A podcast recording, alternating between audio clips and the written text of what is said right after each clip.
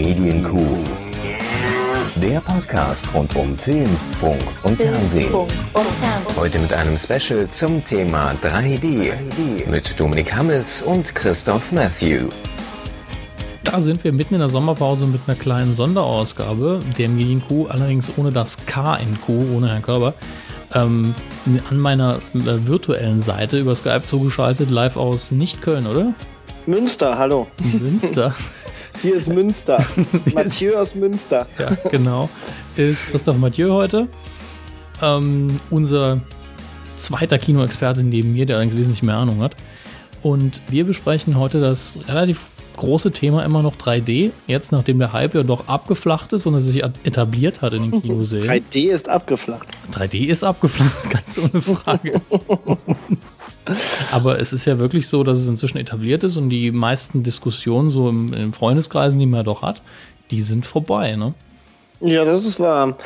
Ähm, ich würde ja gerne, ich würde ja gerne, wo wir schon, wo du schon Diskussion gesagt hast, mal gerne zur Diskussion stellen am Anfang, ob wir überhaupt über den präzisen Begriff äh, sprechen. Weil seit es 3D-Kino gibt, ärgere ich mich eigentlich immer schon darüber, dass, dass dieser Be diese Bezeichnung 3D so unpräzise ist. Weil Filme waren ja schon immer in drei Dimensionen und hinzugekommen ist das räumliche Sehen, verdammt nochmal. Das ist ja gar kein. Ja, das stimmt. Da hast du natürlich recht. Das ist Und da schön, fängt- dass du das ansprichst. Da fängt die ganze Krux ja schon an, dass wir eigentlich über eine Sache diskutieren, äh, die schon von der Bezeichnung her falsch ist. Ist natürlich ein bisschen Korinthenkackerei, ja, da bin ich auch immer ganz groß drin. ähm, du meinst natürlich, dass es natürlich eine dritte Tiefendimension gibt, die sich auch auf einem ganz normalen Foto widerspiegelt. Selbstverständlich. Weil Dinge natürlich hinter anderen Dingen abgebildet werden können und man als logisch denkender Mensch, der irgendwie weiß, wie die Welt aufgebaut hat, ist, auch weiß, was wie weit grob von irgendwas anderem weg ist. Und Leute sind doch schon immer in den Horizont gelaufen in Filmen. Genau. Die guten alten Fluchtperspektiven, Größenunterschiede, der ganze Käse. Das ist richtig. Und äh, was ist jetzt deiner Meinung nach genau hinzugekommen durch das, was wir immer alle 3D nennen? Das räumliche Sehen. Also, die, äh, so nennt man es doch, ne? wenn man Stereo stereoskopisches Sehen, wenn man äh, den Fachbegriff nennen will. Das heißt, wenn ich einen 3D-Film gucke und halte mir ein Auge zu, dann sieht der Film wieder so aus wie gewöhnlich. Theoretisch. Äh, ja, in den Kinosälen sieht er natürlich, ja doch, wenn du die 3D-Brille aufhast, sieht er dann Genau, wenn ich die 3D-Brille aufhab und mache ein Auge zu, dann ist es wie gewöhnlich. Wenn ich die Brille einfach abnehme, habe ich einen kompletten Matsch vor Augen, weil ich zwei übereinander gelagerte Bilder vor mir habe. Ja, richtig. Und, und normalerweise, normalerweise ein einäugiger Mensch, der sieht äh, die Welt so, wie wir einen Film sehen. Und Ungefähr, ein ja. zweiäugiger Mensch, der sieht äh, die Welt halt so, wie wir einen 3D-Film sehen, jedenfalls theoretisch. Kann man so sagen, ungefähr?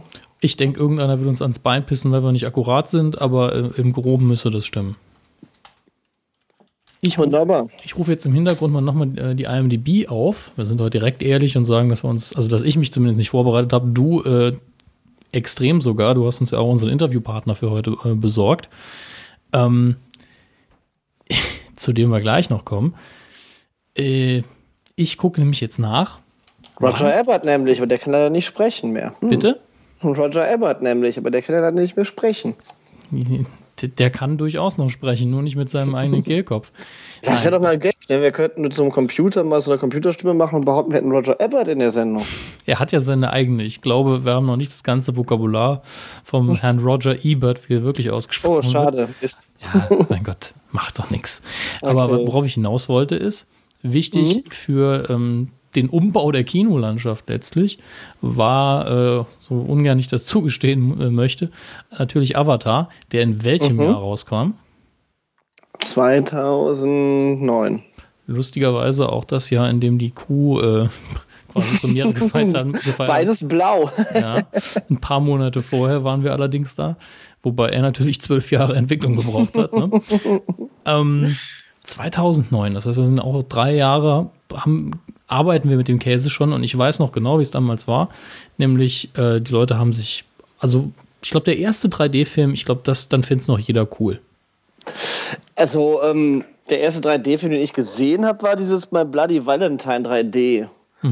Wo die Äxte, äh, nee, die Spitzhacken aus der Leinwand geflogen kamen. Und das, das war das Ding, wo ich dachte, äh, wo ich erwartet habe, dass ich, dass ich wirklich das Gefühl, dass ich wirklich, ich habe erwartet, ich gehe ins Kino und mir fliegen Hirne um, um die Ohren und Blut spritzt aus der Leinwand und so. Und als das nicht wirklich kam, war ich schon abgefuckt. Und als diese, als Wie, diese wie abgefuckt, Spitzhacke, was meinst du? ja, das war einfach unter dem, was ich mir vorgestellt habe. Weil erst damals die so Dolby Surround Systeme sind ja großartig. Da ist ein fetter Sound, wo ich sagen muss, das ist äh, so muss so stelle ich mir Kinosound vor.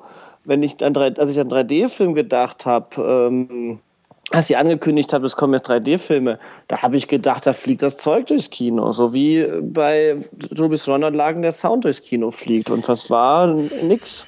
Also bei, bei Horrorfilmen, wo du recht hast, vor allen Dingen bei, bei Slasher-Filmen und wo auch im 2D oft viel Blut fließt, hat man vielleicht noch ein bisschen was versäumt, aber gerade in Deutschland muss ich sagen, die Filme, die wären so wahrscheinlich nicht auf die Leinwand gekommen dann. Ja, das Ähm, kann schon sein. Ähm, nur war der, der, der Effekt hat mich da bei diesem Film enttäuscht und dann hatte ich auf Avatar ein bisschen spekuliert, weil ich dachte, na gut, der kommt vom großen Meister Cameron, der wird schon, der wird schon mega, mega fett sein. Und er war natürlich auch deutlich, deutlich besser vom Effekt und von der Technik her und so weiter, als es ähm, Valentine war. Nur war ich da schon, den, also ich, ich bin mit dem 3D-Effekt auch bei Avatar nicht wirklich war, warm geworden und seitdem auch nur noch nur bei wenigen Filmen eigentlich.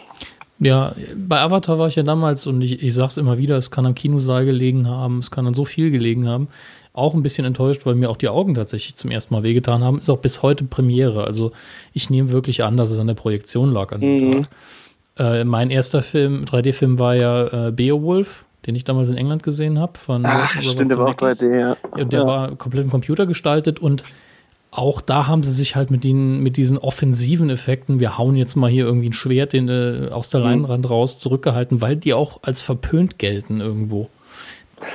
Ja, aber man fragt sich so ein bisschen, was das, warum, warum man äh, da, damit nicht mehr spielt. Das frage ich mich wirklich, weil warum nutzt man den 3D-Effekt nur in Anführungszeichen, um einen Theaterguckkasten zu erschaffen, im Prinzip, und nicht um auch in die andere Richtung die, die, äh, die Räumlichkeit zu erweitern. Also das ist mir nicht ganz klar. Also bei Effektfilmen, die auf Effekt setzen, würde ich das schon gerne öfter sehen.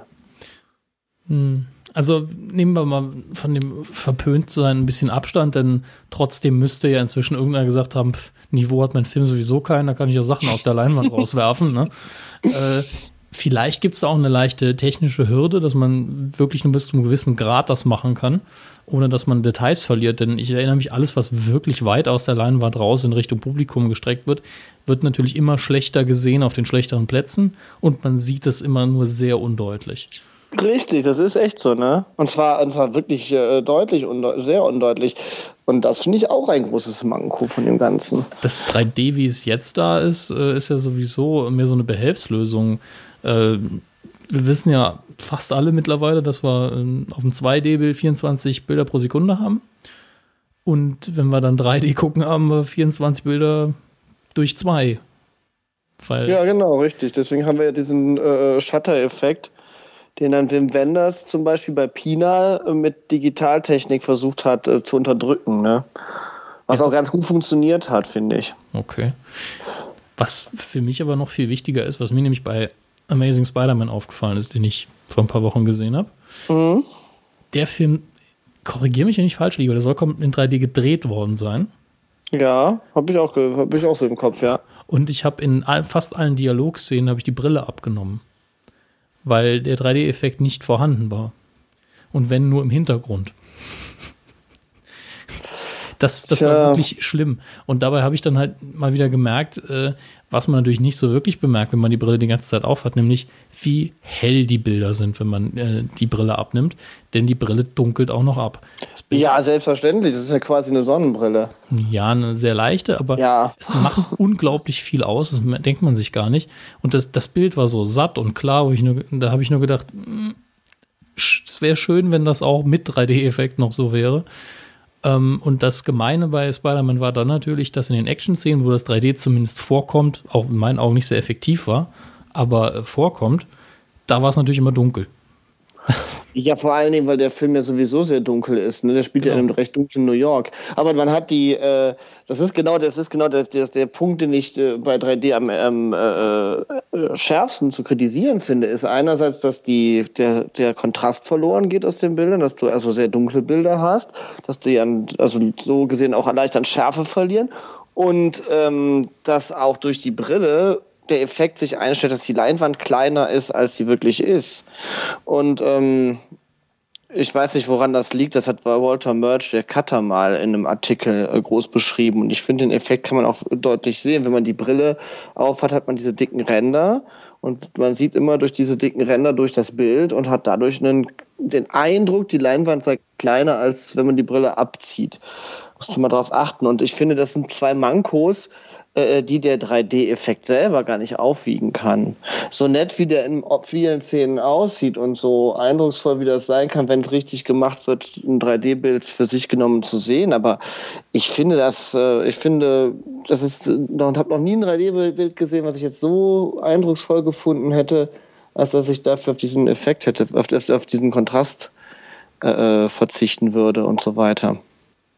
Ja, und letztlich mir kam die Aufregung um 3D und der Protest damals, als eingeführt worden ist, vielleicht stärker vor, als ich gedacht habe. Denn vor allen Dingen haben sich viele beschwert, die ich kenne, es kostet mehr Geld, es bringt mir nicht so viel Mehrwert und manchmal stört es mich richtig. Und dafür gehe ich langfristig dann nicht regelmäßig ins Kino.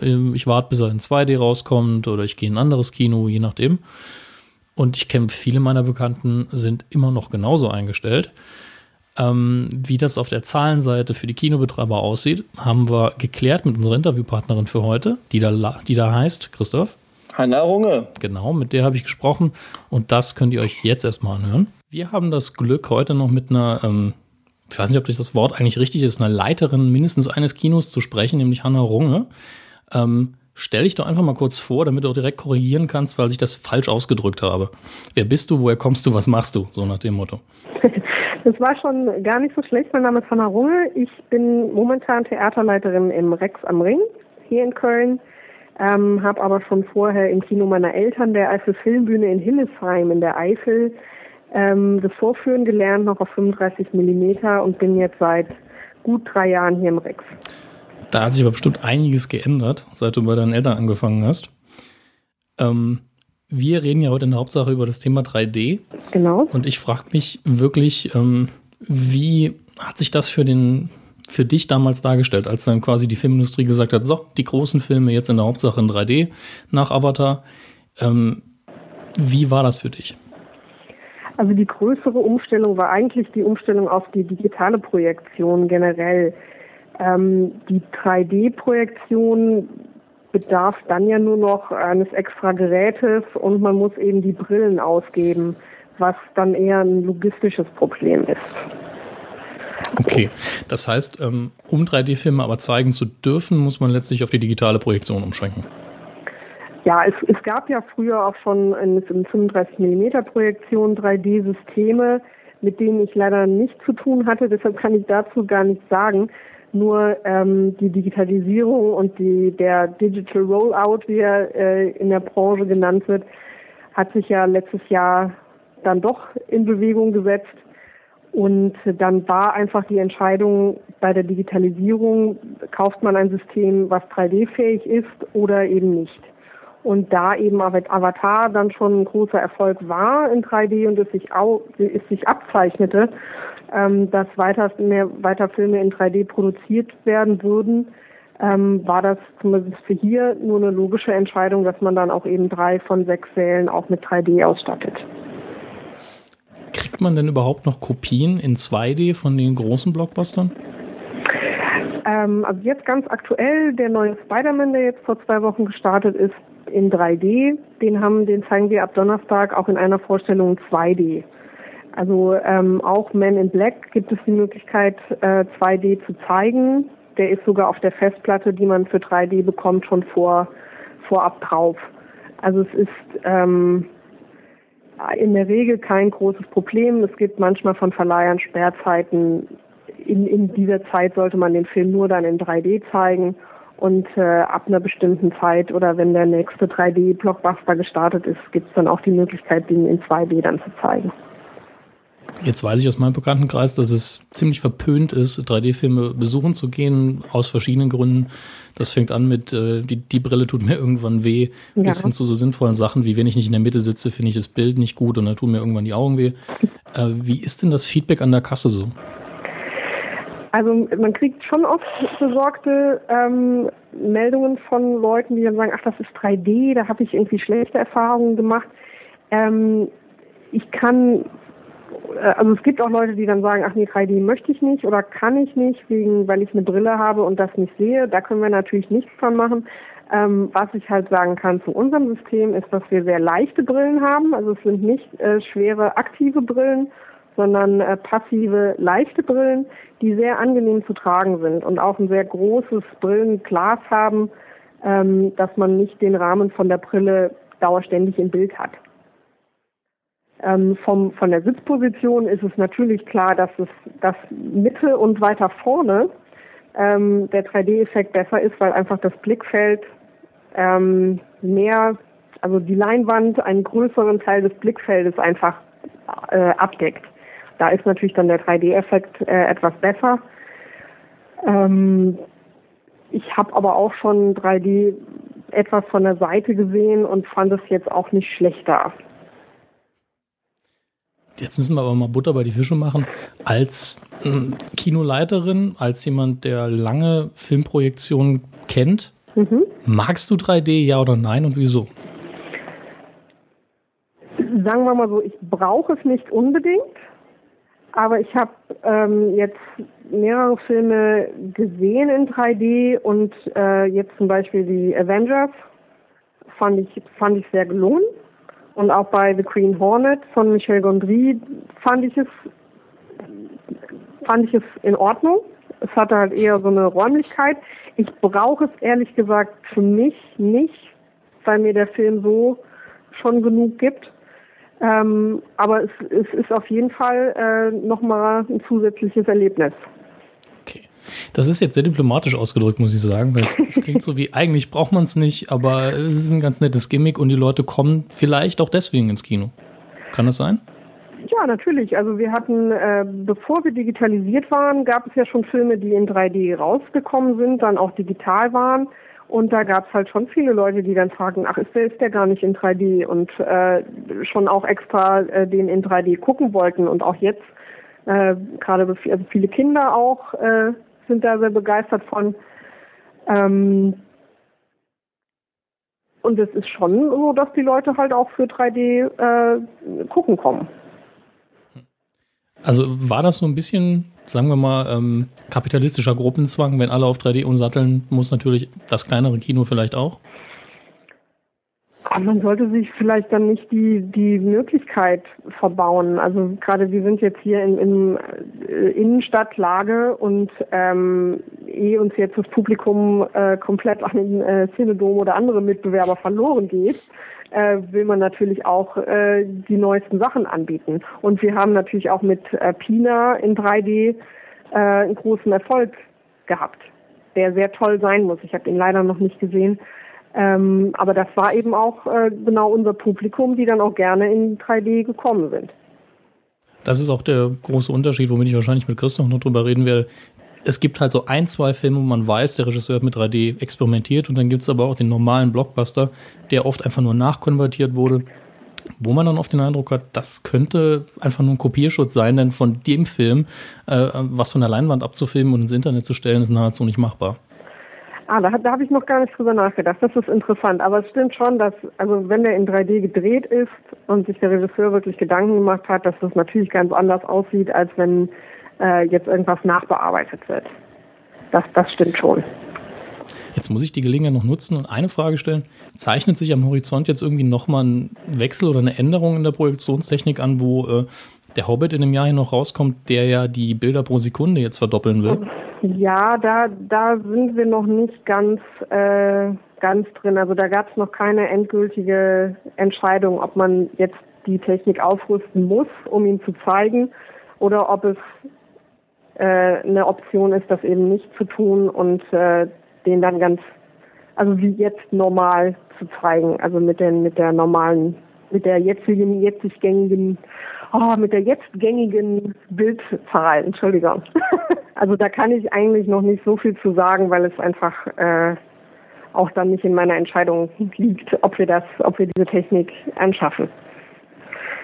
Das ist natürlich nochmal ein Kostenfaktor. Aber wir wissen, wie gesagt, noch nicht, äh, ob, ob man es machen muss, um ihn zu zeigen, oder ob es eben, ob man ihn eben auch mit der normalen digitalen Geschichte zeigen kann. Jetzt so nach, ich weiß gar nicht mehr, wann ist Avatar rausgekommen? 2010 gefühlt. Äh, ich werde das wahrscheinlich nachgucken müssen, damit ich hinterher nicht so schlecht vorbereitet klinge. Äh, aber seit dem Punkt, schrittweise bis heute, ist es für den Kinobetreiber finanziell irgendwie, gab es da irgendeinen Effekt, einen positiven, einen negativen, die Karte kostet ja oft mehr? Ähm, durch die 3D-Geschichte? Ja, kostet es einfach den Kinobetreiber auch mehr und deswegen ist der, der Ticketpreis hinterher oft höher? Oder gibt es da tatsächlich irgendwie ein Bonusgeschäft oder bezahlt man noch die neue Projektionstechnik ab auf die nächsten Jahre? Ähm, also es ist so, dass der Zuschlag 3 Euro äh, sich das auch Kino und Verleih teilen. Das ist einmal, damit das Kino eben die Brille äh, damit finanzieren kann und der Verleih nimmt sich natürlich da auch seinen, seinen Teil von. Also der, dieser 3D-Zuschlag ist jetzt nicht äh, reine Geldmacherei, sondern das Kino muss natürlich die Technik bezahlen.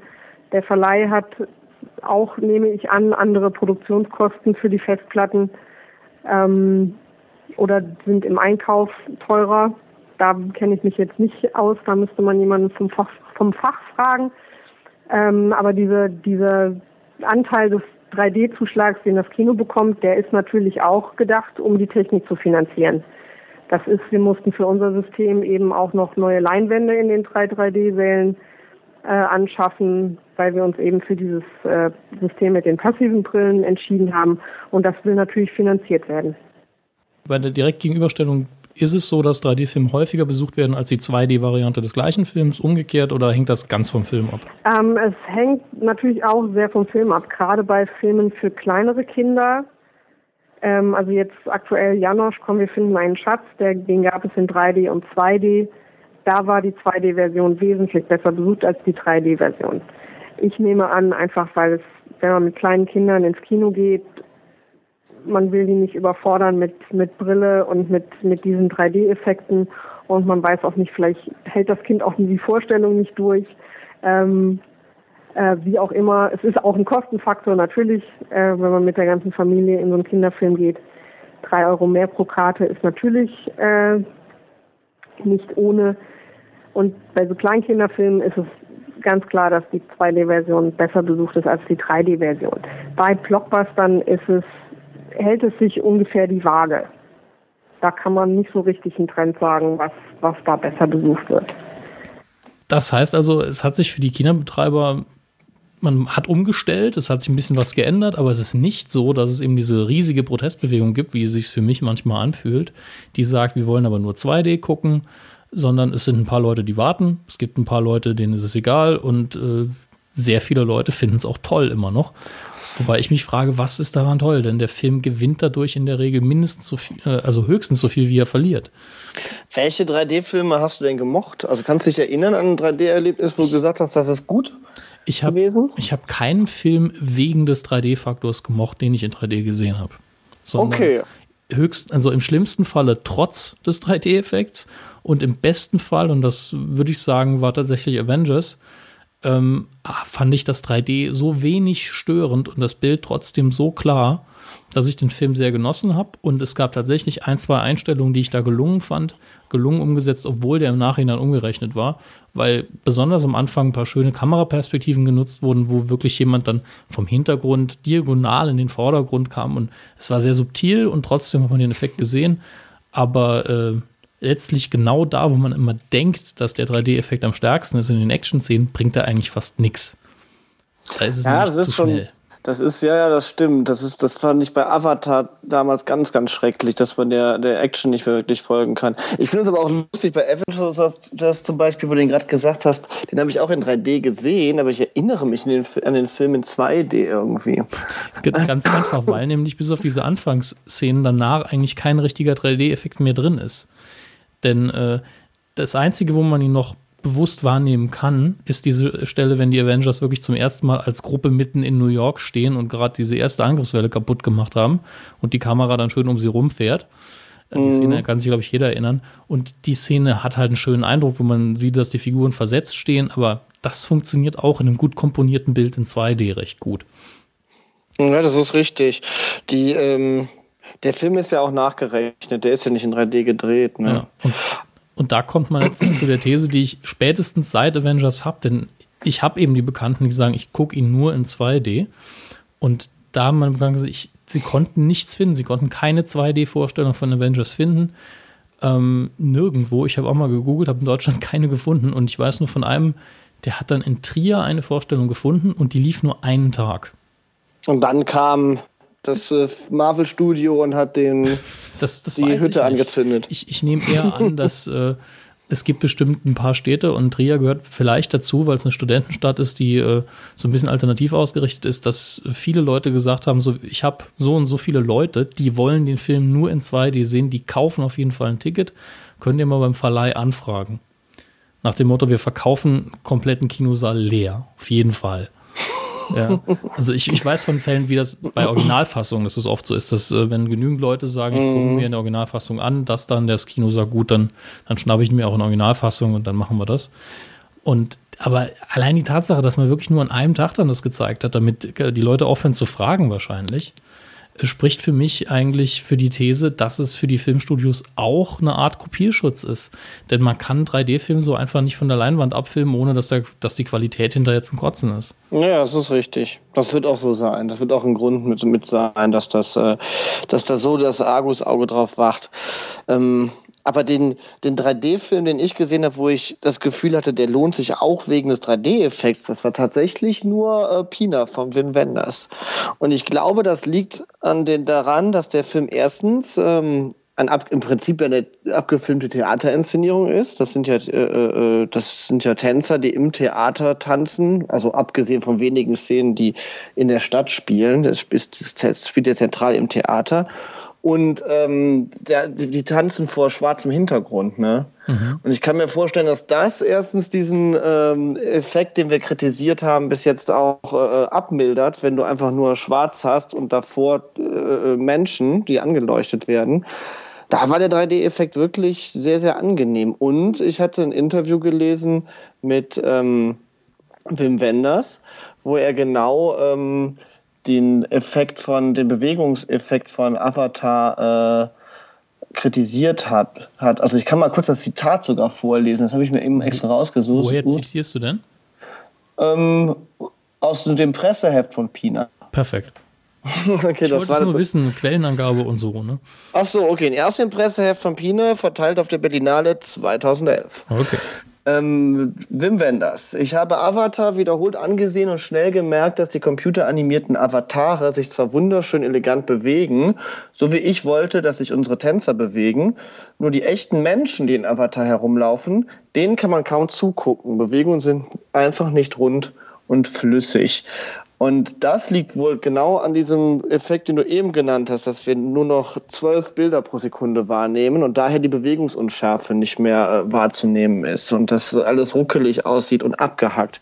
Und da hat Wim Wenders tatsächlich die Produktions Vertriebproduktionsfirma Das Werk äh, an, äh, engagiert und die haben auf die Tanzbewegungen künstlich äh, Bewegungsunschärfen draufgerechnet, also im Prinzip, also quasi ein CGI.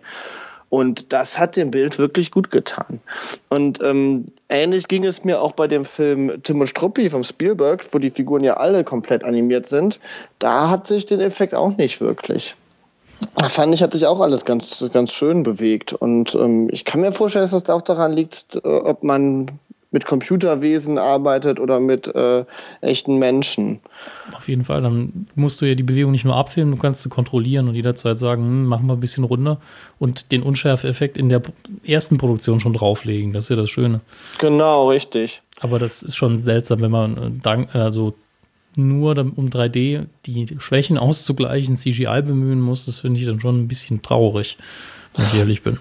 Das ist richtig. Ich meine, Wim Wenders hat natürlich bei Pina, das äh, war das schon eine gute Idee, 3D zu benutzen, weil man dann tatsächlich das Gefühl hatte, okay, ich sehe eine Theateraufführung, aber eine Theateraufführung, bei der für mich die Perspektive geändert wird. Also ich verlasse als Zuschauer ähm, meinen Sitz und kann auf die Bühne zu den Tänzern. Diesen Effekt kannst du natürlich in dem Fall wirklich nur durch 3D äh, äh, erzeugen, dass du wirklich den Zuschauer simulierst, das hier ist ein Theater und du darfst im Theater auf der Bühne rumspazieren sozusagen. Ne?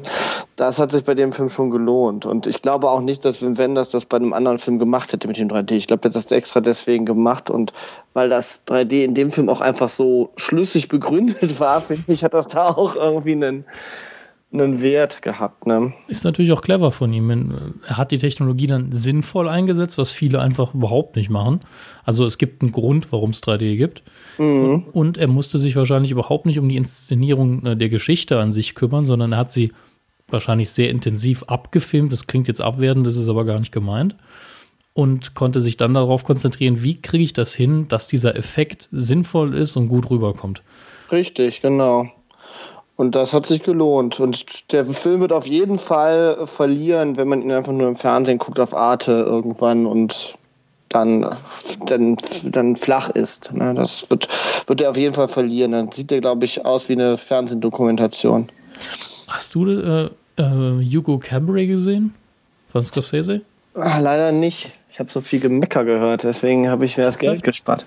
Ja, ich hatte Gemecker gehört. Hm, also es ist aber auch einer der Filme, wo ich sage, wenn Scorsese 3D dreht, dann sagt man schon, ich guck's mir mal an, mal gucken, was er damit macht. Hast du recht, hast du recht. Ich habe es auch nicht gemacht. Also Ach so. das, das Gemeine ist allerdings auch, und es ist wirklich für mich persönlich ein Kostenfaktor, wenn du einen 3D-Film guckst und dann äh, vergisst zu realisieren, dass du besser nichts äh, an der Essenstheke kaufst, dann bist du ja für den Abend echt pleite. Ja, das ist wahr. Das ist, äh, wir sind halt noch nicht, äh, wir sind halt noch nicht Siskel und Ebert werden eingeladen. Ich will, nicht, ich will, keiner von beiden sein. Der eine ist tot und der andere. okay. Also nichts für ungut. Stimmt. Ja, also der teuerste 3D-Abend, den ich jemals hatte, das war Titanic 3D mit meiner Freundin. Da waren wir im Luxuskino in Köln im Neuen. Da kostete der Eintritt pro Person 18 Euro. Die Snacks, die wir gekauft hatten, kosteten auch nochmal 14 Euro. Jeder hat von uns zwei Getränke getrunken. Da waren wir, glaube ich, insgesamt 60 Euro los war der teuerste äh, Abend, den ich je im Kino verbracht habe. Und das für Titanic? Für Titanic 3D mit der Freundin. Ich meine, hallo. Okay, ich meine, wollte sie. ich auch. Ich habe doch auch eine schwule Seite. Nein, das, oh, war schon, das war schon toll. Der Film, der Titanic ist großartig, aber da hat der, da hat der 3D-Effekt übrigens auch abge, abgestunken. Die Titanic ist ähm, super inszeniert und technisch damals super gemacht, aber ich, mich hat die Story damals einfach genervt. Ich, ich, also es war einfach so offensichtlich, wie wir hängen eine Story hier auf, damit die Leute was äh, zum, zum Mitfiebern haben, aber eigentlich wollen wir nur dieses scheiß Schiff untergehen lassen. Weil du ein zynischer Jugendlicher warst. Dann bin ich halt immer noch zynisch. Das ist mir egal. Ich, ich finde es einfach seltsam, wenn es so offensichtlich ist. Ich mag es, wenn eine Geschichte erzählt wird. Ich bin, ich bin Charakter- und Geschichtsfetischist, was sowas angeht. Ich ja, mag es nicht, wenn ein Film existiert, nur weil jemand sagen will, ich wollte mal was in die Luft sprengen und euch das zeigen. Wenn aber ich mag das bei Titanic, dass diese Geschichte dieses Universelle hat, genau wie der Titanic-Mythos. Mythos. Das passt für mich sehr gut zusammen. Was ist denn das Universelle daran? Ja, es ist halt die universellste Liebesgeschichte, die man nur erzählen kann. Ne? Dann kannst du auch Romeo und Julia, erzäh äh, Julia erzählen, ist ja eh immer das Gleiche. Ja, aber da geht kein Schiff und. das, Sehr schön. Das ist der Unterschied.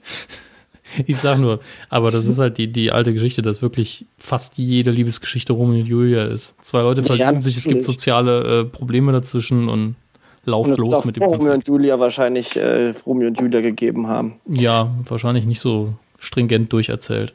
Ja, das ist vielleicht möglich. Aber wir schweifen ab, wir schweifen ab. Ach, es ist immer also noch. Auf jeden Fall war der 3D-Effekt nicht gut bei Titanic. Da hattest du dieses, dieses Ding, dass du das Gefühl hast, dass im Vordergrund die Figuren dreidimensional sind und miteinander reden und der Hintergrund ist nicht dreidimensional und man hat aber das Gefühl, der ist 100 Meter hinter denen, so als würde 100 Meter hinter den Figuren irgendwo so eine Pappe stehen, wo der Hintergrund drauf gemalt ist und die stehen vorne und sind dreidimensional. So sah das ungefähr aus. Technisch, technisch schön saarländisch betrachtet, ist das ja auch genauso. Ich meine, du musst ja der Nachbearbeitung irgendwo sagen, äh, mit dem virtuellen Messer schneide ich mir die Figuren hier vorne jetzt mal aus und dann hebe ich die ein bisschen nach vorne zum Zuschauer hin und hinten das, das bleibt halt alles eine Ebene. Und wenn du das zu detailliert machst, ist ja nicht fertig. Genau, richtig. Und ich weiß nicht, ob das das der, ob das die, ob der Aufwand es wert ist. Die Filme werden nicht wirklich aufgewertet. Und das wird ja jetzt schon im Großen und Ganzen gemacht, ne? Ist, ich nehme einfach mal an, dass es immer noch günstiger ist, diese Nachbearbeitung zu machen, als einen neuen Film zu produzieren. Und mit Titanic hast du relativ sicher Kasse gehabt. Also die werden das schon kalkuliert haben. Ja, ja, das ist richtig. Ich meine, ich weiß nicht, Star Wars hatte, glaube ich, 18 Millionen gekostet für die Nachbearbeitung in 3D und hat irgendwie das sechsfache oder siebenfache eingespielt. Episode 1. War sein Scheiß, ja. Ach Gott, ja. dann müssen wir dem nächsten Audiokommentar machen. Ach so, wie guckst du mit dem Körper die Episode 1 an? Wir sind bezahlt worden. Ach du Scheiße, aber dann, dann müssen doch die, welche Hörer bezahlen denn dafür? Weil wenn ihr einen Audiokommentar von dafür aufzeichnet, dann müssen die den Film auch nochmal gucken. Ja, ich mein, für, deren, für deren Leid sind die alle selbst verantwortlich. ja, das ist wohl wahr. Allerdings habe ich, das Lustige ist, ich habe jetzt äh, gestern mal geschaut und die, die Star Wars DVDs sind alle so irre teuer. Das Episode die DVDs 1, oder die, die Blu-rays? DVDs. Die, die DVD hm. von Episode 1 kostet, glaube ich, 40 Euro. Ach so Scheiße. Und äh, ich werde sie dann eher bei dem Bekannten ausleihen, sonst geht nämlich die ganze Spende quasi äh, für die DVD die, drauf, die ich, die ich nicht haben möchte. Ach so, du hast das gar nicht. Nee, ich habe man muss Die Blu-rays sind fantastisch von, von der Qualität her, das, das muss man wirklich sagen. Ich. Also Lucasfilm produziert hochwertig in der Technik, klar. Das ist, war, wurde ja nie bestritten. Das ist natürlich ein Abfuck, dass du bei den Blu-rays das 9 am Ende hast, ne? Aber von Was? Episode 6, aber ansonsten sind die super. Ja. nee, ernsthaft, ich habe die, glaube ich, 2006er DVD-Edition, wo das, die Kinofassung von Star Wars als Bonusmaterial dabei war. Und dabei bleibe ich, bis ich irgendeine bessere Alternative kriege. Aber ich sag dir, ne, das ist, äh, das ist auch ein gutes Beispiel, wie wir wieder zu 3D zurückkommen. Mhm. Das ist nämlich in, äh, äh, durch Clone Wars und diese ganzen Clone Wars Hefte und was es dazu alles gibt, sind die Kids von heute und auch durch das Star Wars Lego total auf Star Wars fixiert. Und ein Kumpel von mir, der hat einen zehnjährigen Sohn und der ist totaler Clone Wars Fan. Er guckt das auf Super RTL immer an und so weiter. Und als das Episode 1 wieder im Kino lief, da war der gehypt ohne Ende, ne? Also ansatzweise so wie wir 1999. Da hat er zu seinem Vater gesagt, ich will ins Star Wars im Kino gucken. Unbedingt, unbedingt, unbedingt. Und ähm, der hatte die Filme ja noch gar nicht gesehen. Der kannte ja nur die Serie. Und dann hat er so lange gequengelt, bis der, der die mit dem da reingelaufen ist. Und so wird es sehr vielen Vätern gegangen sein mit ihren zehnjährigen Söhnen. Und deswegen äh, ist das auch noch erfolgreich. Und das äh, und das äh, Zweite ist, dass dieser Junge auch nichts anderes im Kino mehr gucken will, außer 3D. Das ist, dass wir scheinen so die letzte Mecker-Generation zu sein. Weil wenn ich den, den Julian mit seinen Kumpels höre, dann sagt er, äh, äh wenn da keine Brille am Eingang verteilt wird, gehe ich dann nicht rein. Ja, aber das ist auch ein, das, mein Gott, Kinder mögen aber immer andere Sachen. Ich meine, das ist normal. Da fehlt auch ein bisschen das ungeschulte Auge und natürlich ist es ein Gimmick, das sehr toll ist, wenn man in dem Alter ist. Ja, vielleicht. Weil das Ganze fühlt sich dann halt mehr wie, äh, wie eine Achterbahnfahrt an, als wie ein statisches Bild. Und wenn der Effekt jetzt nicht das Bild an vielen anderen Aspekten schlechter machen würde, fände ich auch kein Problem damit. Tatsache ist aber auch, du und ich, wir haben auch nicht mit zwölf irgendwie gesagt, hm, das ist aber eine gute Bildkomposition.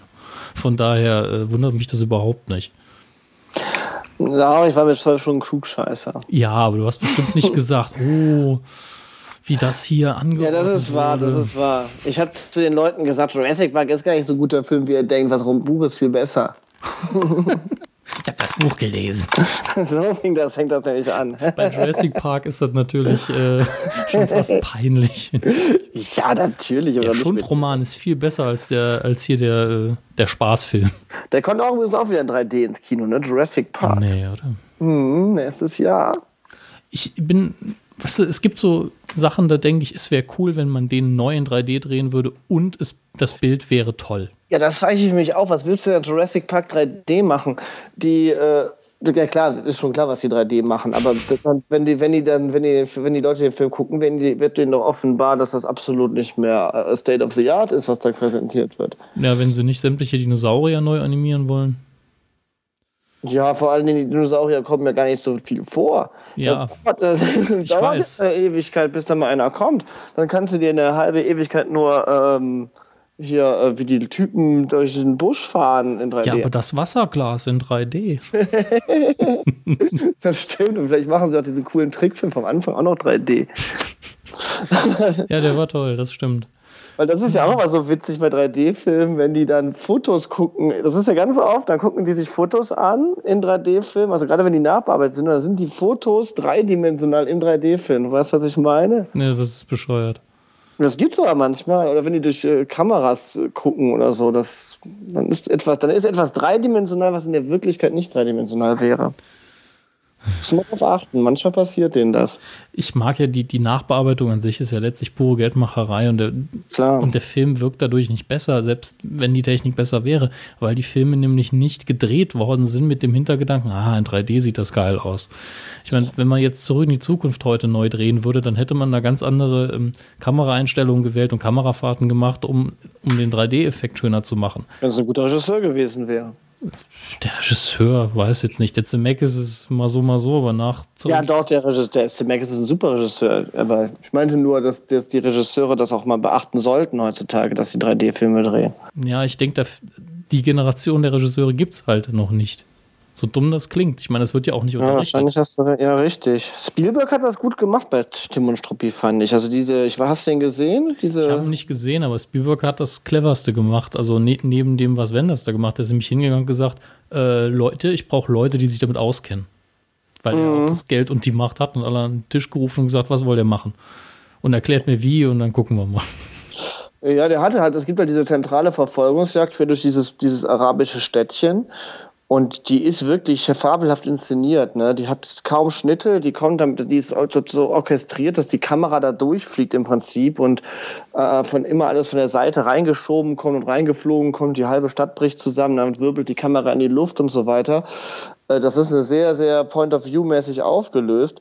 Und das funktioniert natürlich toll. Ne? Also wenn du auf die Schnitte verzichtest und nicht so nach Michael Bay-Manier sagst, okay, ich mache das jetzt so wie immer, ne? zack, zack, zack, zack, zack, Schnitt, Schnitt, Schnitt ohne Ende und dann noch den 3D-Filter drüber und fertig ist die Laube, dann hat 3D auch wirklich äh, was zu bieten. Aber wenn die, wenn die Regisseure einfach äh, so, so tun, als würden sie normal, einen, also was, sich da gar nicht mit beschäftigen, wie das viele machen, dann sieht scheiße aus.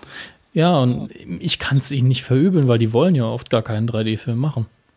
Naja, das Studio holzt dann drüber sozusagen. Ja, ich meine, ich kann es verstehen. Denn entweder kommt die, die Rechnung mit den Kindern, die sagen, ich will aber 3D. Ja, ja, richtig. Oder es ist eben die Kopierschutzgeschichte. Und deswegen äh, bin ich auch so froh, dass Christopher Nolan so einen Riesenerfolg mit äh, The Dark Knight hatte. Denn der dreht, glaube ich, den da auch wieder nicht in 3D und er kommt auch nicht in 3D in die Kinos. Ja, das ist wahr. Dark Knight Rises ist äh, klassisch. Ja. Wie sich das gehört. Der ist ja auch eher ein Film für die Papas als für die Kinder, ne? das ist wohl wahr. Also ich, ich habe zwar als, als ähm, Batman-Fan sogar meine Probleme mit den Filmen irgendwie, aber sie sind super und sie sind extrem oldschool gemacht. Das ist ganz Ja, extrem. das ist wahr. Richtige Handwerksarbeit eigentlich. Ja, und der, der, der, ich weiß gar nicht, es gibt den CGI-Effekt, wo die Fledermäuse angeflogen kommen bei Batman Begins und den, mhm. wo Batman sich bei Dark Knight irgendwie mit seinem Motorrad da die Wand hochwirbelt. Aber sonst äh, wird mir da gar nicht so was Auffälliges mehr einfallen. Das ist sehr klassisch, ne? Ja, die auffälligsten Sachen, wo man denkt, das haben sie bestimmt CGI gemacht, das sind die, die kein CGI sind. Wie sie den, mm. den LKW haben sie komplett äh, tatsächlich umgeworfen in The Dark Knight, das ist alles echt. Und äh, ich vermute fast, dass das meist, die meisten CGI-Stunden darin gelaufen sind, dass irgendwo im Hintergrund was wegretuschiert wurde, ja. eine Beleuchtung nicht gepasst hat oder so, weil inzwischen benutzt man ja CGI für jeden Mist, der einem währenddessen nicht aufgefallen ist und jeder kleine Pixel wird dann nochmal bearbeitet, wenn er stört. Dass wir uns jetzt über 3D aufregen, lenkt uns wenigstens davon ab, dass wir uns nicht mehr so sehr bei CGI aufregen. Über CGI habe ich mich sowieso sehr selten aufgeregt. Ja, okay, aber Ach, ich weiß nicht, äh, es gab da schon so ein paar Sachen, wo man. Also ich fand jetzt zum Beispiel beim neuen Spider-Man-Film diesen Lizard, ne, der ist mhm. ja schon auf hochwertig animiert. Aber trotzdem, die Figur, also, ich habe da meine Probleme mit, weil der, der, der Antagonist des Films ist letztlich in den Kampfsequenzen ein Haufen Daten, Datenmüll. Datenmüll, ja. Das stimmt, aber gerade die Kämpfer haben sie ziemlich gut designt, fand ich. Ich meine, der, der, die Hauptfigur ist auch ein Haufen Datenmüll. Sobald er dann an, seinen Anzug anhat, weißt du eh nicht mehr, ob es jetzt er ist oder sich. Ja, richtig. Aber irgendwie, das, das, ähm, ich weiß nicht, wo das Problem liegt, auch dass, dass, die, dass die Emotion da so flöten geht ein bisschen. Ich meine, allein dieser Vergleich zwischen dem digitalen Yoda und dem Puppen-Yoda ja. ist auch so ein Beispiel, ne? Und du hast diese. Ich, ich, vielleicht geht den, ich habe das Gefühl, dass den Effekten ein bisschen der Zauber verloren geht, dass man früher noch sagen konnte, okay, die haben es irgendwie gemacht, aber wie sie es jetzt genau gemacht haben, das kann ich nicht durchschauen. Und heute kann man immer sagen, ja, sie haben es gemacht und ich weiß auch, wie sie es gemacht haben, nicht mit dem Computer. Ja, aber die, die praktischen Effekte haben halt den Vorteil, du hast was, das aus der echten Welt ist und du filmst es im Umfeld der echten Welt ab, also passt es da rein, selbst ob es eine Puppe ist oder nicht. Mhm. Und äh, die Tatsache, warum man zu, ich meine, abgesehen davon, dass George Lucas CGI geil ist wie sonst was, ist er natürlich in Episode 2 war er ja dazu gezwungen, eigentlich zu wechseln zum CGI oder weil er die, die Kampfszenen drin hatte. Und ganz ehrlich, ich möchte nicht sehen, wie er genau das mit einer Puppe gemacht hätte. Ja, das ist ja das Gute. Er hätte sich gekonnt, dann hätte er es auch nicht gemacht. Wäre vielleicht besser gewesen, aber ich muss, ich muss sagen, ich fand den Kampf damals echt okay. Ich habe ja, Spaß daran. Aber die, aber dass die Figur kämpft, ist schwachsinnig. Das ist der weise Mentor, der sagt, äh, äh, die Waffe brauchst du nicht und so weiter. Deswegen hat er ja auch ein Lichtschwert. Ja, das ist ja total Driss und läuft auf dem Stöckchen und dann schwirbelt er rum. Also, ah. Genau das fand ich eigentlich schön, dieser Kontrast von wegen, eigentlich habe ich gar keinen Bock dazu, aber wenn es sein muss, mache ich es eben. Ja, natürlich, ich weiß schon, was du meinst, aber der ist halt in dem, wenn du das Imperium schlägt zurück nochmal anguckst und, ver und versuchst auszublenden, dass es noch den anderen Yoda in den alten Filmen gibt, dann hat der viel mehr von einem weißen Zen-Meister, der eben nicht rumspringt. Und, ja, aber in äh, wie vielen asiatischen Filmen sind die alten Männer, die total harmlos aussehen, die gefährlichsten im ganzen Film? Ja, du hast völlig, du hast hast du recht. Vielleicht hätte es das auch elegant hingekriegt. Da hätte vielleicht das andere stimmen müssen, aber ach, das ist ein weites Feld. Da können ja, er hätte sich nicht wie Flabber durch die Luft drehen müssen die ganze Zeit und es wäre trotzdem cool gewesen. Das ist der Hauptpunkt. Aber es war in der ersten Sekunde, habe ich gedacht, jawohl. ja, das stimmt. Der Anfang ist auch gar nicht, das ist auch cool gemacht. Da gab es auch damals diesen geilen Trailer, der im Spider-Man-Film, äh, Spider-Man-Stil gemacht war wo man dachte, Spider-Man wird jetzt angekündigt mit der größte Actionheld des Sommers und tralala. In der Spider-Man-Schrift stand das immer da und dann haben sie Yoda gezeigt, wer sein Lichtfeld zündet. Das war sehr nett. Und der Blick war auch ziemlich cool für eine CGI-Kreatur. Muss man auch ganz klar sagen. Ja, das ist wahr. Ne? Die, die machen das ja auch gut. Die leisten ja auch gute Arbeit da, die Jungs. Ne? Ich will den CGI-Leuten als letztes einen Vorwurf machen. Ich würde auch, glaube ich, den Leuten keinen Vorwurf machen, die bei Titanic den 3D-Effekt reingemacht haben. Die, die, die verdienen auch nur Geld. Die haben den Arsch aufgerissen. Aber das, äh, ja, das ist nun mal, ich hätte dann im Endeffekt dann doch lieber Titanic normal geguckt im Kino. Aber gut. Was hältst du denn von dem Vergleich äh, 3D mit äh, Tonfilmrevolution? Weil man kann ja im Internet schöne Sachen sich angucken, wo wo, Dokumente auftauchen, dass gegen den Tonfilm ähnlich ja, gemacht ja. wurde. Das ja. hatte ich die Woche sogar noch äh, mit der Kuh äh, retweetet, als es jemand genau. rausgehauen hat. Ähm, es ist nicht von der Hand zu weisen irgendwo. Äh, mir wurde das auch vorgeworfen. Ich hatte ja damals, als äh, die 3D-Filme langsam angefahren sind, ich glaube, äh, was war es? Äh, das Kampf der Titanen Remake. Das, mhm. das, war ja eins der ersten, wo man im Nachhinein noch einen 3D-Effekt drüber gebastelt hat. Mhm. Da hatte ich, zu dem Anlass hatte ich halt eine Kolumne geschrieben für, für News Echo damals und habe da einfach reingeschrieben, ja, im Moment ist das alles eher Käse. Und da wurde mir auch vorgeworfen, das hat man früher über den Tonfilm gesagt, das könntest sogar du gewesen sein. Und äh, oh weh. Ja, ja, du hast aber nichts, du hast den Artikel ja auch nicht gelesen, wie immer. Doch, ich lese deine Kolumnen. War ein Spaß, war ein Spaß. Aber ich habe damals halt schon gesagt, im Moment sieht das in meinen Augen alles doof aus und man kann ja mal warten, ob man in ein paar Jahren ein guter Regisseur hinkommt und was draus macht. Ähm, sagen wir es mal so, wenn wir jetzt, wenn der Tonfilm am Anfang so scheiße geklungen hätte, wie jetzt 3D aussieht, hätte ich da hat er die Kritik, sogar. ja, hat er wahrscheinlich auch, hätte ich die Kritik zu dem Zeitpunkt, zu dem Zeitpunkt auch unterschrieben. Hätte ich aber auch gesagt, wenn jetzt in fünf Wochen hier Stereo kommt und klarer, satter Sound, finde ich das besser.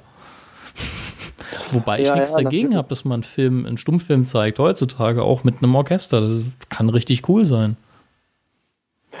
Ja, natürlich, das ist, das kann cool sein, aber äh, das ist natürlich nicht finanzierbar. nicht finanzierbar. Das, das, ist dann halt schon ein Kulturbereich letztlich. Das hat nicht mehr so viel mit, mit Massenpublikum. Ja, ja, genau, richtig. Und ich, und ich glaube auch, man darf nicht zu vorstellen sein mit dem 3D, weil es ist tatsächlich noch so jung. Und da wird sich in den nächsten Jahren noch viel tun.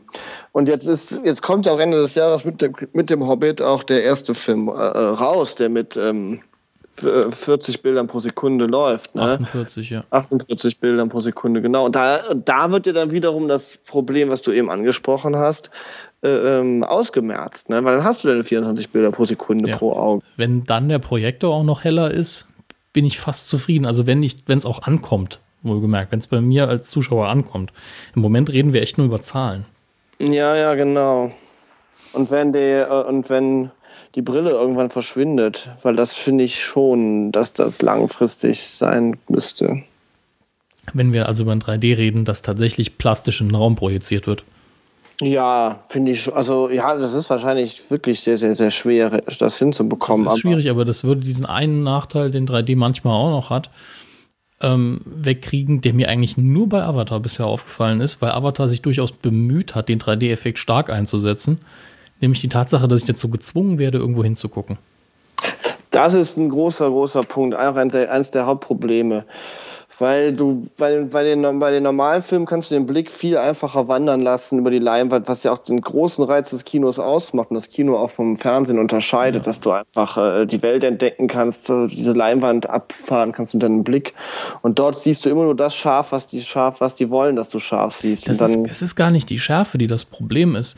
Denn du hast im 2D-Film ja auch Unschärfe und dann gucke ich halt hin, ist egal. Allerdings ist es bei 3D mhm. so, dass mir die Augen tatsächlich wehtun, wenn ich das mache. Also zumindest bin ich total irritiert, weil mir irgendwas ins Auge sticht. Und äh, das kommt aber wirklich nur dann vor, wenn der 3D-Effekt sehr prominent ist und sehr intensiv genutzt wird.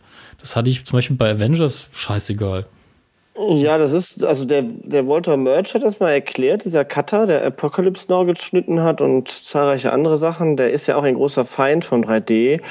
Und der meinte, ähm, der, zu, der, der 3D-Film würde dem Zuschauer eine Entkopplung von Schärfe und Distanz aufzwingen. Also wenn wir, wir, unser Gehirn weiß, wenn es etwas scharf sieht, wie weit das äh, entfernt ist und also das, also etwas wir scharf sehen, ist im Vordergrund unseres Blickfelds und was wir unscharf sehen im Hintergrund oder wie auch immer. Und diesen, diese Differenzierung kann das Gehirn nicht mehr vornehmen bei einem 3D-Film, wo das, äh, wo du theoretisch das, was eigentlich, also das, was der Film will, was scharf ist, musst du, du kannst, du kannst ja äh, auch dran vorbeigucken und etwas anderes scharf stellen, was gar nicht scharf ist, sozusagen. Dann wird das Gehirn verwirrt und daher kommt wohl dieser Schwindel. Ich weiß nicht, ob ich das klar beschrieben habe, so habe ich das ungefähr verstanden. Also grob zumindest. Grob verstanden habe ich es jetzt auch. Ähm, ich muss dann immer noch an dieses Beispiel denken, stell dir, spiel mir das Lied vom Tod vor in Cinemascope oder mhm. von links nach rechts ewig viel Wüste und in der Mitte halt die Figur, die dann in 3D-Effekt drüber legst, dann kannst du dir nur die Figur angucken. Dann kannst du den Rest des Bildes auch wegwerfen. Genau. Das ist einfach schade. Und äh, wie du schon sagst, wenn es wirklich irgendwann mal ein plastisches 3D gibt, was in Raum ohne Brille projiziert wird, dann fällt das zumindest weg. Allerdings glaube ich da noch nicht heute und nicht morgen dran. Das glaube ich auch nicht. Aber vor allem, das, was mich wirklich ja beeindruckt hat und was ich, wo ich gehofft habe, dass das, dass das weiter äh, entwickelt wird, war ja äh, die IMAX-Sache, ne? Also IMAX. Hast du, IMAX. Hast du mal einen IMAX-Film gesehen? Also ich habe Dark Knight damals im IMAX gesehen in Berlin. Das war ein Hammer. Ich habe 300 in New York in einem IMAX gesehen. Ja, aber ohne Scheiß, da, da, da geht dir doch wirklich. Äh, es ist einfach nur riesig. Einer ab. Riesig groß. Und äh, das, klar, und gerade solche Filme, also 300 ist ja jetzt storymäßig kann fünf Minuten erzählt und nicht sonderlich interessant, aber konsequent durcherzählt, konsequent Action, konsequent äh, aufs Maul und zumindest interessant inszeniert. Ich finde ihn auch gut. Man kann ihn bestimmt kritisieren bis zum St. Nimmerleinstag, weil er so intellektuell niedrigen Niveau ist. No, ja, das wahrscheinlich nicht. Man kann immer Frank Miller immer kritisieren und das trifft dann alle seine Werke. Frank, nö, muss es nicht. Also ich kann Frank Miller auch für ein Werk kritisieren und dann sagen, das andere war gut. Das geht durchaus. Ähm, Na gut. Glaub's mir, ich habe es schon gemacht, mehrfach. ähm, auf jeden Fall. Faschist? Ja, Wie hast du mich genannt? Nein, der Frank Miller. Das weiß ich gar nicht so sehr. Allerdings hat er sehr viel Scheiße geschrieben und auch ein, zwei richtig gute Sachen. Ähm, aber 300 auf dieser Riesenleinwand, wo, wo ich echt wo die echt weit wegfahren mussten, damit die Leute mhm. nicht mehr überlebensgroß sind. Das macht schon was her. Es ist halt ein Riesenspektakel und äh, du hattest, ich hatte echt das Gefühl, äh, die Leinwand ist ja auch, die ist ja nicht so, äh, im Verhältnis ist sie ja so ein bisschen höher. Ja. Das sieht man ja auch an der Dark Knight DVD immer noch oder der mhm, dass das genau. Bild zum Teil eine andere, ein anderes Seitenverhältnis hat und unten und oben äh, die schwarzen Balken weglaufen, also wegfallen. Ja. Und das macht einfach einen riesen Eindruck. Du siehst eigentlich nur noch Leinwand. Ja, und das ist wirklich etwas, was, äh, was äh, äh Power schafft und Eindruck schafft und so weiter. Das, das, ist, das fand ich viel eindrucksvoller als 3D. Ja, das Fenster zur Welt halt größer. Das ist ja. auch besser, weil du halt dann den Rand nicht siehst irgendwo. Und das Problem ist ja, ja, das Problem ist einfach, dass, ich meine, tendenziell sollte ja ein 3D-Film so aussehen wie unsere reale Welt. Ne? Das ist ja eigentlich das, was, die wollen ja dem, die wollen ja mit dem 3D-Film unserem realen Sehen näher kommen. Und genau dieser Punkt, da ist bis jetzt immer Thema verfehlt, finde ich. Das ist einfach noch nie, ich habe noch nie das Gefühl gehabt, dass ich jetzt da in eine, in, in, in eine reale Welt hineingucke, wenn ich einen 3D-Film sehe, während ich das natürlich bei einem normalen Film äh, schon oft hatte. Also mir fällt es leichter, in einen klassischen Film einzutauchen, auch als in einen 3D-Film. Wobei es ja nicht wirklich Sinn macht, absolut realistisch zu sein. Meine, es gibt ja Filme, die sind von der Farbpalette her schon so äh, kalt oder so warm. Ja, nein, das meint ja auch nicht realistisch, sondern real, dass dem, dem realen, also dem realen Sehen, dass sich dem realen Sehen angenähert wird. Also du kannst ja durchaus eine fantastische Welt, wie jetzt Mittelerde zum Beispiel, äh, äh die ist ja nicht realistisch, aber die sieht ja real aus, weißt du? Hm. Ich bin mir nicht so ganz sicher, was du meinst. Ja, das, das äh, ein, ein Film will ja, der kann ja durchaus unrealistische Dinge zeigen und fantastische Dinge zeigen, ja. aber damit sie geglaubt werden, müssen sie ja real aussehen. Also glaubwürdig. Authentisch. Authentisch, ja. Und ähm, der 3D-Effekt, der will ja eigentlich, dass wir äh, die Welten, die uns das Kino zeigt, dass wir die noch realer wahrnehmen und authentischer wahrnehmen als bisher. Und vor allen Dingen unmittelbarer, finde ich. Unmit genau, unmittelbarer, authentischer und so weiter. Und irgendwie, was das betrifft, was diesen Punkt betrifft, habe ich immer das Gefühl, es ist doch noch ein, wieder ein kleiner Rückschritt eher, als dass das ein Vorteil ist, weil ähm, ich, wenn ich einen 3D-Film gucke, dann, dann, dann äh, spielt sich in meinem Kopf immer im Hintergrund die ganze Zeit dieser Abgleich ab.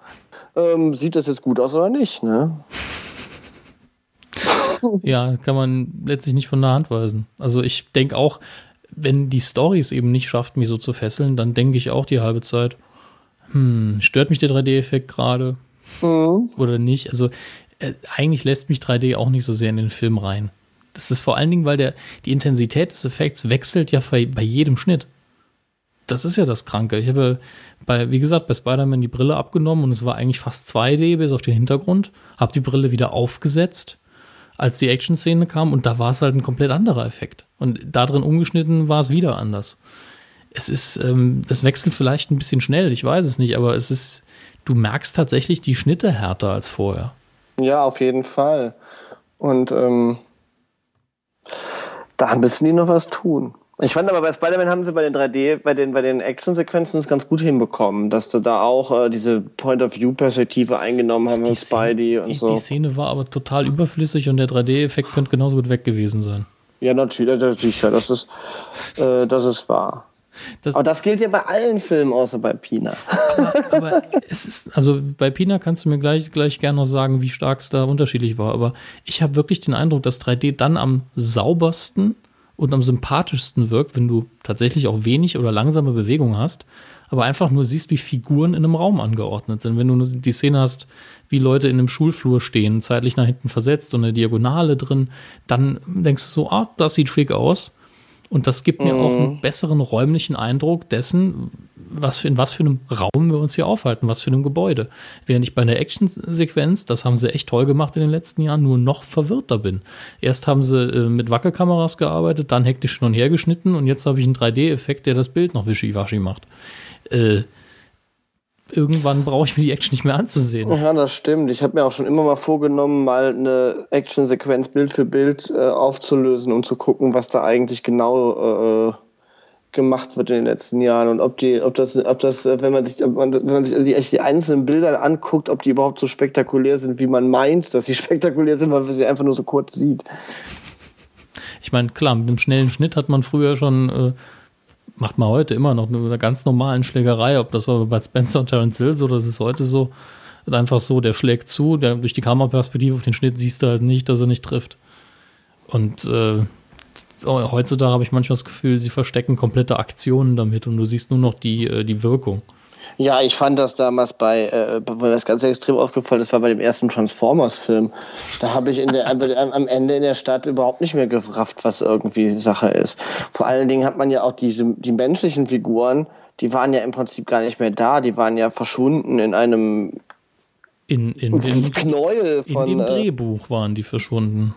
Ja, obwohl das fand ich eigentlich, ich fand das Drehbuch gar nicht so schlimm. Also die erste Hälfte von Transformers, ja, die, die mochte ich echt noch. Die erste Hälfte erzählt ja auch eine Geschichte. Ja, das stimmt. Dann wird man schön auf eine Hauptfigur eingelassen und irgendwann lässt man die Hauptfigur halt alleine und guckt sich diesen Bildschirm schon an. Ja, und guckt, wie die sich um Würfel kloppen. Ich habe mich wirklich geärgert, weil ich, ich habe den Film halt mit echt mit Vorurteilen angefangen zu gucken, wo ich gedacht habe, das ist bestimmt totaler Scheiße. Totaler mhm. Scheiße. Und dann sehe ich den Anfang, wie der sein Auto kriegt und denkst so, Wahnsinn, die Hauptfigur ist sympathisch, der Vater ist sympathisch, das ja, Auto ist cool, der erste Transformer ist auch nett. Und was ist jetzt passiert? Und nachdem der erste Akt vorbei ist und es sich nur noch gegenseitig auf die Nase gehauen haben, habe ich nur noch gedacht, hoffentlich ist die Scheiße gleich vorbei. Ja, dann kriegt der arme, nette Junge auch noch diese Bitch als Freundin, wo man weiß, die tut dir nicht gut, mein Bester. du hast die Finger von solchen Frauen. Ja, von, von diesen Frauen, die in, in, zur Highschool gehen, Autos reparieren können, aussehen, als wären sie 30 und auf dem Penthouse-Cover. Man kennt sie, ne? Wir kennen sie alle. Ja, ja, ja, ja, ja. Das stimmt. Mann, Mann, Mann. Na gut. Was ist unser Fazit? Geben wir 3D noch eine Chance. Wir kommen ja, das ist ja auch so ein Punkt, wir kommen ja kaum drum rum, wenn wir einen äh, als Blockbuster angelegten Film sehen wollen. Ja, aber wird, wird, glaubst du, dass du dir innerhalb der nächsten zehn Jahre einen 3D-Fernseher kaufen wirst? Weil da kannst du dich immer noch weigern, wahrscheinlich. Ja, also im, im Moment bin ich der Meinung, nein. Aber ich mhm. habe auch sehr lange an meinem Röhrenfernseher gehangen, von daher ist es bei mir so eine Aussage, die. Mit auch, Recht. Ja der steht ja auch noch hier und der macht immer noch ein gutes Bild. Ähm, aber äh, sagen wir es mal so, im Moment ich, kenne ich auch keinen Film, der es wert wäre, mir die mhm. Hardware zu kaufen und sich das Ding anzugucken.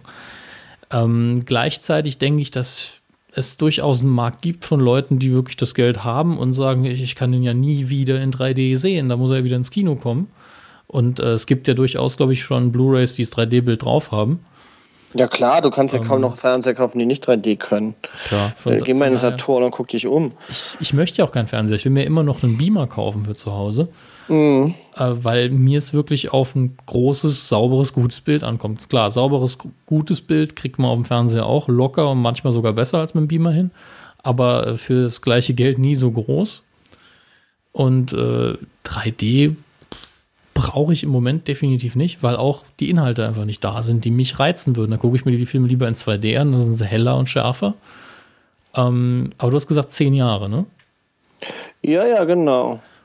Weil daran kann man ja abmessen, wenn man jetzt sagt, wie, wie, wie, wie prognostizierst du die Entwicklung des 3D? Weil es könnte ja sein, dass du jetzt sagst, oh, im Moment ist es doch blöd, aber vielleicht gewöhne ich mich so sehr an die Technik oder die entwickelt sich so weiter, dass ich mir vorstellen kann, irgendwann auch nicht mehr auf 3D verzichten zu wollen. Was ist da deine Prognose, wie es kommen wird? Das, das Gemeine ist, emotional möchte ich eigentlich sowas prognostizieren wie in den nächsten fünf Jahren sehen wir bestimmt eine riesen Weiterentwicklung, dass die Bildqualität zumindest nicht mehr so drunter leiden muss. Mhm.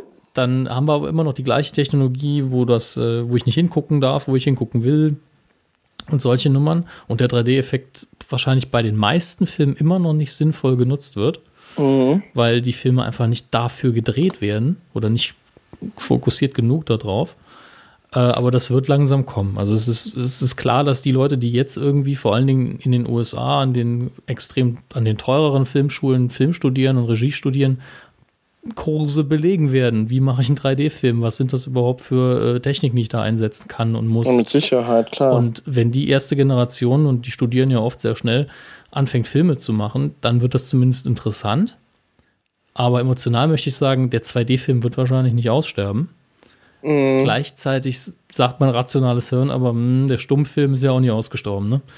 Ähm, aber es ist einfach so, dass ein 2D-Bild im Moment mir immer noch Freiheiten gibt, die ein 3D-Bild mir nicht gibt.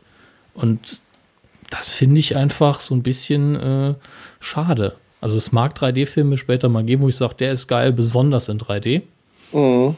Aber gleichzeitig wird es dann auch immer so Filme geben, wo ich denke, Woody Allen braucht nie 3D-Filme zu machen. Ja, aber Woody, wenn Woody Allen 3D-Film machen würde, könnte ja, ich, was ich ja was, was, ja, was ich mir vorstellen könnte, Woody Allen zum Beispiel, der könnte New einen 3D-Film. Ja. ja. aber stell mal vor, Woody Allen könnte einen 3D-Film drehen in Schwarz-Weiß. Ja, sicher. Ich glaube sogar, dass das zum Teil cooler rüberkommt, weil der Kontrast dann besser ist. Das glaube ich nämlich auch. Das könnte ich mir voll gut vorstellen. Also das, das fände ich mal ein richtig geiles Experiment. Das hätte auch irgendwie eine, Ah, das ist so, so, so Psycho in 3D konvertiert. Das, nee, wenn die, wenn konvertieren die... wollen wir jetzt nicht anfangen. Da okay, wollen wir nicht, aber ich, aber ich habe mir nur gerade vorgestellt, wie diese Dusche 3D aussieht, wenn Wassertropfen so, weißt du? Da gibt es ja diese ja, Aufnahme. Die, die extremen Nahaufnahmen, die könnten dann interessant werden. Aber äh, ich frage mich gerade, also ob jetzt vielleicht irgendeiner die Hände beim Kopf zusammenschlägt und sagt, 3D und Schwarz-Weiß geht mit der aktuellen Technologie gar nicht so sauber. Ob das irgendwie reinspielt, das glaube ich eigentlich nicht. Kann ich mir auch nicht vorstellen. Ich müsste eigentlich klappen. Es könnte höchstens sein, dass tatsächlich die Abwesenheit von Farbe dir eher zeigt, wo die Schwächen von einem 3D-Bild liegen. Wir müssen das rausfinden. Vielleicht ist das auch eine richtige Marktlücke, die wir da gerade entdeckt haben. Da musst du mal, dann, dann sichern wir uns schnell irgendwie Black White 3D als Markenrecht ja, ja. oder so. klar. hm. Wie sieht's denn bei dir aus? Wie schätzt du die Lage ein? Eigentlich ähnlich wie du. Ich bin da auch, ich bin da, da, da schlagen da zwei Seelen in meiner Brust. Einerseits bin ich eigentlich immer sehr äh, offen für neue Technologien und will die nicht verteufeln und so weiter. Aber ja, das Bild ist schon noch im Moment deutlich besser. Der, der flache Film hat dem neuen 3D-Film äh, mehr äh, Qualitäten zu, entgegenzusetzen als umgekehrt. Das ist meine aktuelle Meinung. Ich bin ja auch ein Freund vom digitalen Projektionen, wenn sie, äh, äh, die, die würde ich ja auch dem Analogfilm vorziehen, auch wenn der Analogfilm auch seine Bildwärme hat, die dem digitalen abgeht. Das kann man auch in den Griff kriegen.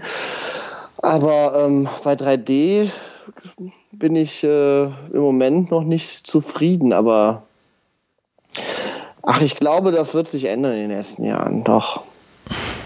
Entweder durch Gewöhnung, oder weil es wirklich besser wird? Naja, Gewöhnung haben wir ja, glaube ich, schon relativ stark. Das kann schon sein, ja. Aber ach, ich kann mir aber auch einfach nicht vorstellen, dass Leute wie Spielberg, Peter Jackson und so weiter ähm, so wenig Geschmack haben, dass sie äh, wirklich äh, zulassen, dass ihre Filme scheiße aussehen, richtig. Und das noch über Jahre hinweg. Also die, Hoffnung, die leise Hoffnung habe ich noch in dieser Branche, außer sie sind alle so geldgeil und äh, pfeifen drauf. Naja, die wissen halt auch, die 2D-Variante existiert ja weiterhin. Ja, die stehen aber auch irgendwie da drauf, hat man das Gefühl. Also so ein Peter Jackson, James Cameron ja auf jeden Fall. Ja, die sind natürlich total, äh, die stehen total drauf. Ich glaube, Robert Rodriguez ist auch so einer. Mhm die da sehr viel machen wollen. Und ich glaube, Robert Rodriguez ist auch einer der wenigen, der wirklich sagt, mir doch scheißegal, ich halte alles in die, äh, in, in, die Leinwand rein und raus, wie ich Bock habe, weil mir kommt es nur auf den Spaß an, den man im Kinosaal hat. Der hat ja 3D auch schon gemacht, als das noch gar nicht gehypt war, ne, mit seinen ja. Kinderfilmen. Aber das wäre natürlich was hier, wo was wurde äh, hier Sin City 3D, ne? Sin City bietet sich sogar sehr, sehr super an. Das wäre schon, da hast du dann Schwarz-Weiß auch in 3D. Das wäre mhm. schon geil. Ach, ich glaube, sobald Sin City Sequel in 3D kommt, dann haben sie mich. Es können, also es, allein schon deswegen, weil Sin City ähm, nur von, also für mich als Film, nur von seinen visuellen Elementen lebt.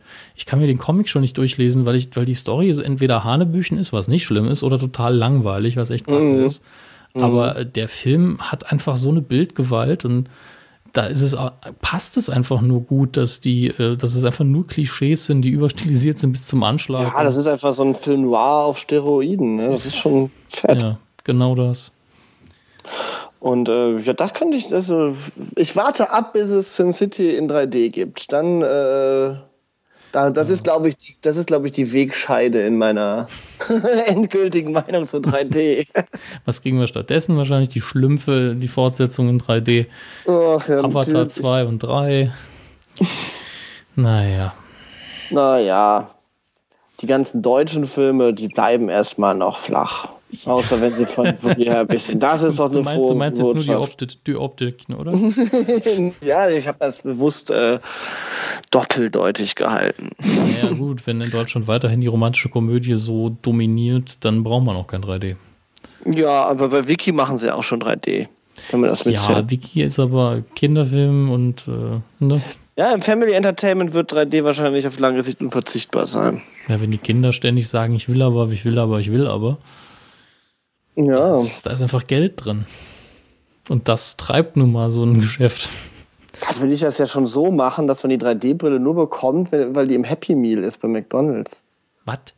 Ja, dann werden die Familien gezwungen, beim Kinobesuch auch zu McDonalds zu gehen, weil sie nämlich sonst keine Brillen hätten. Wieso? Die könnten doch Brillen von anderen Filmvorführungen haben. Ja, stimmt, das ist ein Problem. Also mit so kriegen die mich nicht. Okay. Weil die Brille kaufst du ja quasi und kannst du danach nur im Kino entsorgen. Äh, das kommt drauf an. Bei manchen Kinos muss man die auch abgeben am Ausgang und dann, dann werden die gereinigt.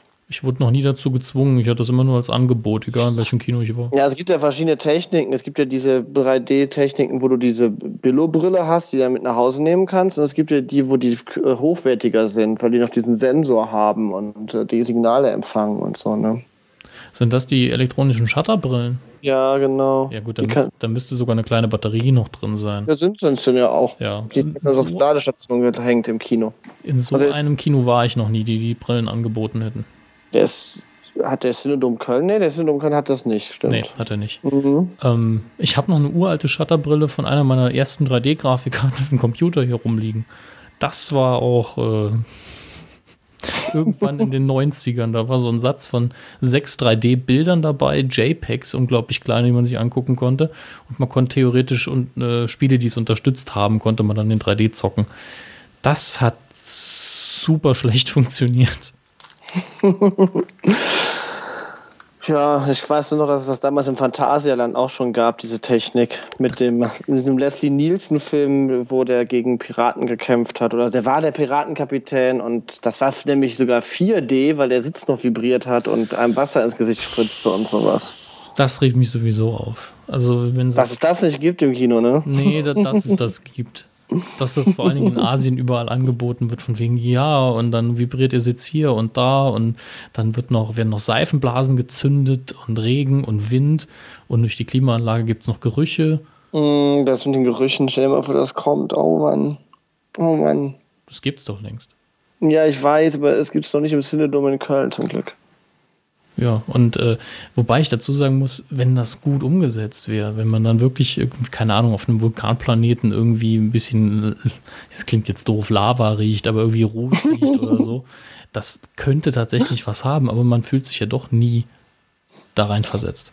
Genau, dann sitzt du in Episode 3 äh, und auf in der Schlussszene und denkst so, äh, sieht zwar alles komisch aus, aber die Lava riecht gut. Film ist immer noch scheiße.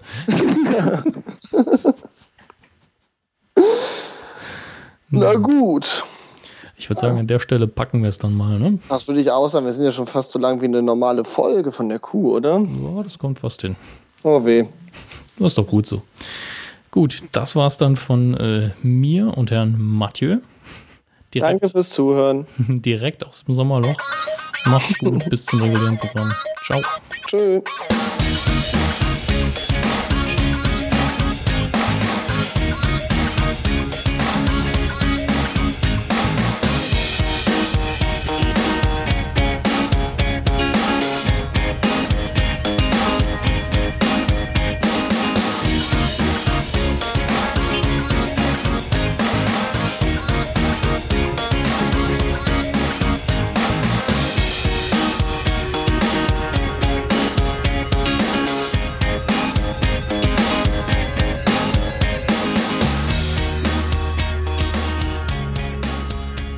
eine brandaktuelle Frage. Läuft bei euch ziemlich beste Freunde noch? Ja.